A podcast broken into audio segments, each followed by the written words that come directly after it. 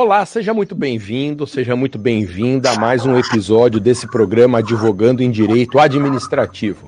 Meu nome é professor Alexandre Maza e aqui nós discutimos as melhores estratégias e oportunidades de negócio para quem quer começar do zero advogando em direito administrativo. Lembre que são dois os objetivos centrais dessas transmissões e desses podcasts. Primeiro, advogar com você aparecendo um caso no seu escritório em que você sinta necessidade de ajuda, entre em contato comigo mandando uma direct no Instagram para a gente discutir os termos dessa parceria. O segundo objetivo é dizer que estão abertas as matrículas dos meus cursos de advocacia, inclusive o curso de inteligência artificial na advocacia, que é ministrado pelo nosso palestrante de hoje. O palestrante de hoje é William Maza, meu irmão, ele é cientista de dados, engenheiro formado pela Universidade de São Paulo e ele presta consultoria a escritórios e advogados em matéria de inteligência artificial. Vamos falar mais uma vez desse tema de altíssima relevância e ver se existem algumas atualizações necessárias no assunto. William, muito obrigado, seja bem-vindo uma vez mais. E a gente começou a falar de inteligência artificial na advocacia em agosto. Tem alguma novidade importante de lá para cá? Muito obrigado pela sua presença. Oi, Alexandre, bom dia, bom dia a todos aí. Cara, quem trabalha com tecnologia pode reclamar de tudo na vida, menos de falta de emoção e de mudanças, né? É realmente é impressionante o quanto que muda é, os temas, como na verdade não é que mudam, né? Eles evoluem muito, né? Então, desde que a gente começou a falar lá no finalzinho de agosto até agora, as próprias ferramentas já evoluíram. A, o Chat GPT, que é o principal player, né, o principal protagonista da inteligência artificial no mundo, já evoluiu bastante, já trouxe algumas revoluções, eu diria. Vamos falar um pouquinho disso mais à frente. E o próprio Google, que tinha ficado um pouco para trás com a questão do chat GPT, eu acho que todo mundo, é, essas grandes empresas, se assustaram com o chat GPT e tiveram que correr atrás, mas o Google não deixou para menos e lançou aí algumas semanas o seu modelo para competir com o GPT, que é o Gemini. Também a gente pode falar um pouquinho mais à frente aí, mas muitas novidades, Alexandre. Legal. A gente fez um curso que foi muito bem recebido pelos alunos um curso que você gravou e está na home da minha escola agora, Inteligência Artificial aplicado à advocacia, falando especificamente de ferramentas. No que, que esse curso pode ajudar os advogados? Então, o propósito do, do curso e das, das ferramentas de inteligência artificial que nós peneiramos nesse universo de milhares de possibilidades elas têm o objetivo nítido, claro, de fazer com que o advogado, a advogada, o escritório, o departamento jurídico ganhe tempo, seja para colocar mais clientes para dentro, seja para se dedicar no relacionamento com os clientes já existentes, seja para pesquisar sobre assuntos técnicos mais difíceis. Então, essas ferramentas de inteligência artificial que estão no nosso curso, elas servem basicamente para fazer o, o, advogado ganhar tempo, economizar tempo, deixar algumas atividades que costumam tomar muito tempo, ou do advogado, ou de pessoas que trabalhem no escritório, e fazer com que a inteligência artificial seja um colega novo de trabalho. Eu acho que essa talvez seja a melhor definição. É como se nós contratássemos um especialista em atividades rotineiras e também um especialista em assuntos técnicos de direito que podem auxiliar o advogado não só a ser mais produtivo, como também ter uma resposta de mais qualidade, mais aprofundada, tecnicamente mais embasado, embasada, para poder fazer o serviço com bastante qualidade com muita satisfação para os clientes. Legal, só deixando claro que pela própria natureza dessas ferramentas, existem muitas evoluções em cada uma delas. Sempre que tiver uma mudança nas ferramentas que a gente ensinou no curso, e essa mudança impactar no uso pelos nossos alunos advogados, o William já se comprometeu a fazer a atualização desse conteúdo. Então não tem aquela de entrar no curso em dezembro de 23, sair alguma novidade em março e o curso ficar desatualizado. Quanto a isso, vocês podem ficar tranquilos. Por falar no curso, William, quais são as ferramentas e o que cada uma delas faz que a gente inseriu no curso de inteligência artificial na advocacia? Bom, vamos lá. A gente falou do chat GPT, versão gratuita e versão paga, que assim, se fosse só isso o curso, Alexandre, já, já seria extraordinário pelo potencial que essa ferramenta tem. Inclusive, já vou até dando um spoiler que já está em desenvolvimento um curso aproveitando especificamente o Chat GPT, versão gratuita e versão paga, que realmente cada dia que passa fica mais perfeita ainda a ferramenta. Mas além disso, a gente tem é, a ferramenta que é o Chat GPT para chamar de seu, que eu apelidei carinhosamente de assistente inteligente, que é uma ferramenta para você padronizar, para você personalizar de acordo com o interesse da sua área de atuação.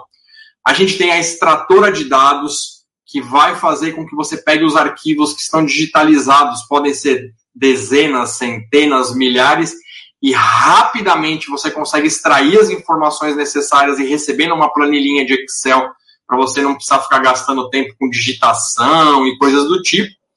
A gente tem a transcritora de reuniões, que é a ferramenta que eu acho que faz mais sucesso, que acabou aquele negócio de fazer ata de reunião, ficar mandando e-mail depois resumindo aquilo que foi dito. Gente, a ferramenta faz tudo transcreve, faz ata, destaca pontos importantes, prepara o e-mail e por enquanto ainda não manda o e-mail direto para quem você quer, mas é só questão de tempo para ela fazer isso. Tem a transcritora de vídeos também, que parece com a transcritora de reuniões, mas ela é um pouco mais específica, por exemplo, para uma audiência, na qual o advogado precisa analisar o que foi dito pelas partes, aquilo que o juiz falou, aquilo que o promotor falou, enfim, os, os, os envolvidos na audiência. Então, essa ferramenta transcreve tudo, separa por, por, por profissional, por pessoa, por interessado e também resume, destaca, sugere argumentação e contra-argumentação. Negócio fantástico. E por fim, a última ferramenta, não menos importante, um instrutor de Excel. Desde aquela pessoa que mal conhece, mal sabe usar o Excel, com alguns advogados que são mestres do Excel então ajuda você a utilizar, tira a dúvida, arruma alguns bugs, né, alguns paus que dá na utilização. Então é, esse é o conjunto de seis ferramentas que a gente preparou, que realmente é, chegam a ganhar até um dia da semana a mais para o advogado se ele utilizar tudo certinho e de acordo com aquilo que a gente ensina. Legal, lembrando que estão abertas as matrículas para esse curso de inteligência artificial na advocacia.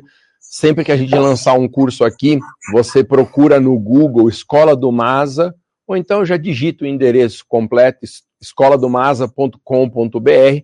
Você vai ver que na home da minha escola já tem o link ali apontando para a página de matrícula desse curso, que é único no mercado. Ele é ministrado 100% pelo William, que tem muita objetividade, ele tem didática e principalmente conhecimento técnico para tratar de um assunto que evolui tão rapidamente. William, quais são os próximos passos para advogado, então? Bom, os próximos passos, assim, depende do, do estágio em que ele tiver, né? Se ele tiver do zero é um, se ele estiver começando.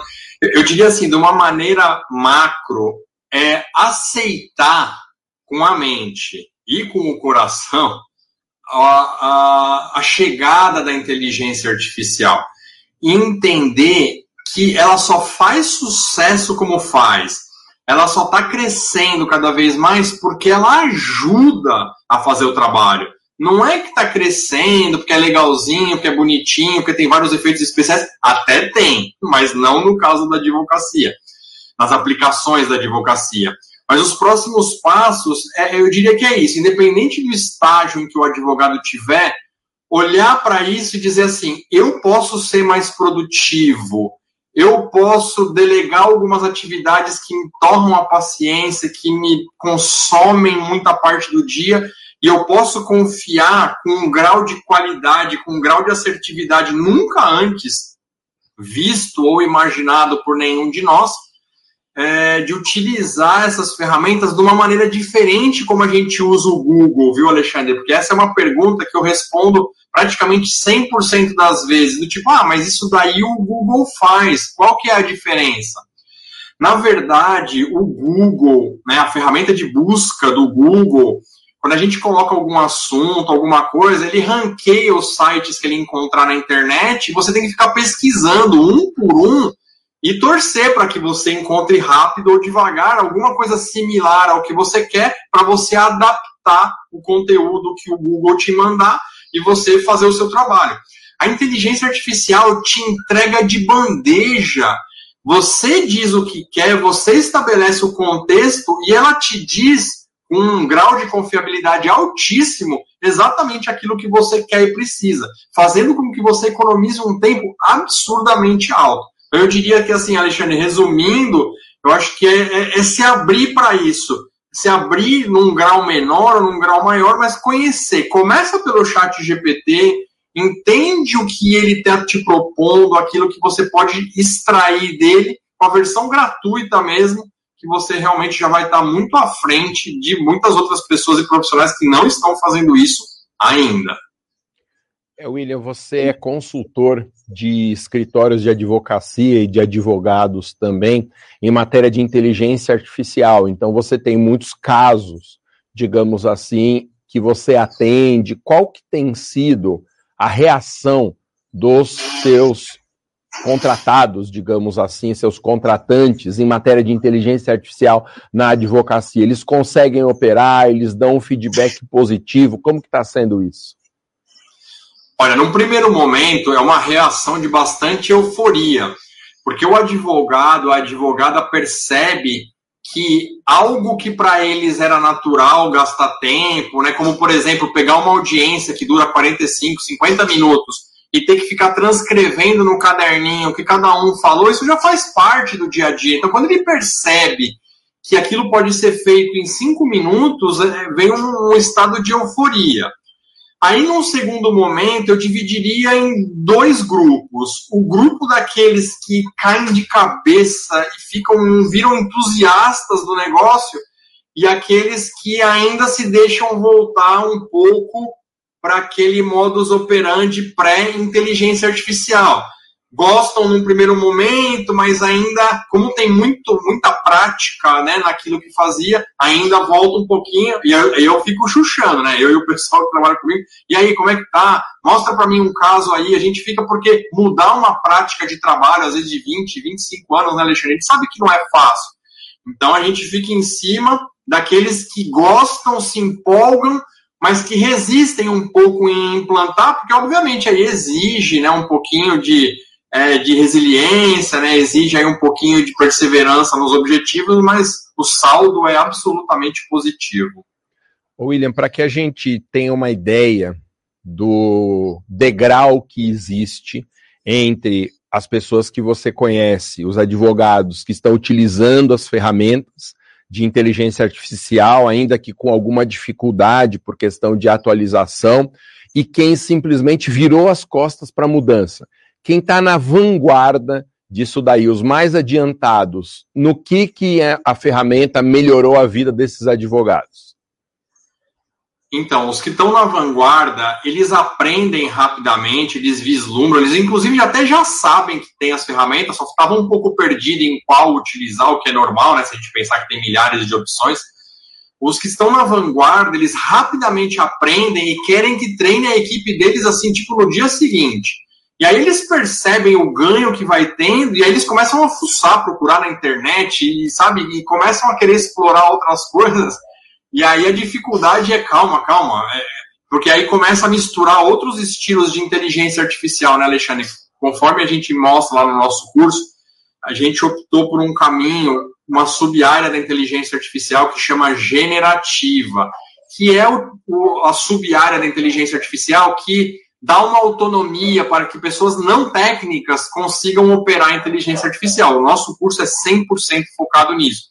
Mas, obviamente, quando você começa a procurar, começam a surgir outras aplicações de outros estilos de inteligência artificial que são mais avançadas, que envolvem engenheiro de sistema, engenheiro de dados, cientista de dados, cientista da computação, que começam a escalar em preço, em valor, disponibilidade, né? Então, os que estão na vanguarda às vezes tem que segurar um pouco e dizer, calma, não, não tenta fazer tudo de uma vez, porque senão daqui a pouco vocês vão se perder nesse caminho. Vamos ficar na inteligência artificial generativa e depois que ela estiver assim, bem consolidada, aí eu nem faço isso, mas eu posso indicar outros profissionais, outras empresas que, que fazem essas análises mais avançadas, né, essas, essas aplicações mais, mais tecnológicas, até né, mais, mais profundas, que alguns advogados já estão lá na frente, Alexandre. É, é muito interessante ver como que alguns viraram a chave e querem tecnologia 24 horas por dia. Entendi. O mercado foi chacoalhado por uma novidade nesses últimos dias, se eu estou certo, nas últimas semanas, no máximo, com a notícia de que a Google acordou para essa realidade de inteligência artificial e está lançando o Gemini, se não me engano é esse o nome, que é uma inteligência artificial do Google. O que, que a gente pode esperar em termos de utilidade para a advocacia, William? Olha, Alexandre, o Google, ou a Google, né, a empresa Google, tá, é uma empresa que eu admiro muito desde sempre, né? Eles são muito sérios, eles têm muito dinheiro, e com certeza a chegada do chat GPT foi um abalo. Eu acho que muita gente perdeu o emprego lá na Google, principalmente quem estava ali olhando a estratégia e tal, por ter permitido que uma outra empresa atuasse na vanguarda e, de certa maneira, impactando muito o Google como um todo, como buscador tal. E como eles têm muito dinheiro, muita gente séria, os melhores profissionais, eles fizeram a lição de casa e desenvolveram o Gemini, que o Gemini é um modelo de inteligência artificial similar ao GPT-4, que é um modelo mais avançado que a OpenAI tem. Sendo que no que eles mostraram no lançamento aí umas duas, três semanas atrás, mostrou, eles gostam de ficar testando esses modelos, fazendo prova do vestibular, prova de MBA dos Estados Unidos, teste de matemática. Então, o Gemini, ele superou o GPT-4 né, nessa performance de quem é o mais de quem é o mais bonzão aí da, da turma, né? Então, o que, que a gente pode esperar? A gente pode esperar uma nova alternativa que não o GPT, que o chat GPT, e que vai trazer, possivelmente gratuitamente, né, porque o Google também tem muito isso de disponibilizar, lógico que não tudo, talvez não toda a potencialidade, mas bastante coisa de graça, e a gente vai ter uma alternativa para começar a comparar e ver o que, que, cada uma vai oferecer, mas com certeza nós, usuários, vamos nos beneficiar muito dessa nova ferramenta que o Google deve lançar no mercado, é que eles lançam, mas na verdade não fica disponível no primeiro momento, né? Então acredito que aí para fevereiro, março, já vai estar amplamente utilizado, aberto para o público, e aí nós vamos correr atrás e descobrir como que a gente vai se beneficiar. Certamente iremos dessa ferramenta nova do Google chamada Gemini. Legal, a gente tem cinco minutos aqui ainda, atendendo aquela regra de que a gente não passa de meia hora nessas transmissões e nesses podcasts para não ficar muito cansativo. A última pergunta é sobre um babado que está correndo aí na imprensa, que as duas empresas, a Google e a dona do chat GPT tiveram um estranhamento aí, se enfrentaram numa guerra fria. O que, que houve? Vamos falar um pouco de fofoca de inteligência artificial. Cara, o, o CEO da OpenAI, que é uma empresa ligada à Microsoft, que é a dona do chat GPT, ele fez um anúncio aberto, né, como essas empresas costumam fazer, e assim, chacoalhou o mercado. E aí tava todo mundo assim super empolgado. Três dias depois ele foi mandado embora. Aí você fala, ué, mas o cara acaba de lançar, né? Ele tá na, na, no protagonismo e a empresa mandou embora. E aí os grandes veículos de imprensa, e o que eu tô te dizendo, Alexandre, isso aí é, é, é notícia da Reuters, tá? Não é não assistindo a Sônia Abrão nem no Leão Lobo, tá? Foi a Reuters mesmo que o que aconteceu? Que a OpenAI já teria chegado num outro estágio de inteligência artificial que chama inteligência artificial geral, que seria uma unificação de vários estilos de inteligência artificial que trariam consequências ou que é, chegariam com um impacto maior ainda do que já chegou a inteligência artificial generativa. E que, o, e que o impacto disso na humanidade não estaria muito bem entendido. E aí ninguém sabe se o Sam Altman, que era o CEO, que foi demitido e foi recontratado, porque os, os funcionários da, da OpenAI disseram que se ele não voltasse, eles iam pedir demissão em massa. Então ele já, tava, ele já voltou. ninguém sabe se ele que não quis falar porque achou que não era o momento, ou se ele quis falar e a empresa não deixou e por isso ele foi desligado. Mas o fato é, já existe uma ferramenta de inteligência artificial geral nos bastidores da OpenAI. Agora, se foi porque quis segurar ou não, isso nós vamos aguardar. Então, 2024, Alexandre, promete ser um ano ainda mais é, bombástico, vamos dizer, em relação ao que vem aí, é, vislumbrando aí as aplicações de inteligência artificial. Quem viver, verá.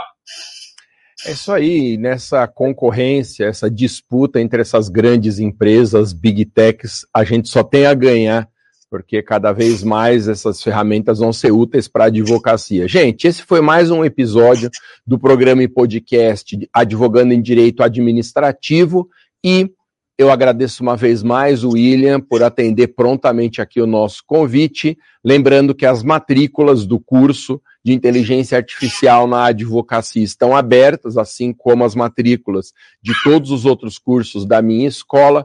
Entre na home da minha escola, escoladomasa.com.br e saiba mais sobre todos esses cursos. Nos veremos na próxima oportunidade. Valeu, bom dia, até mais, tchau.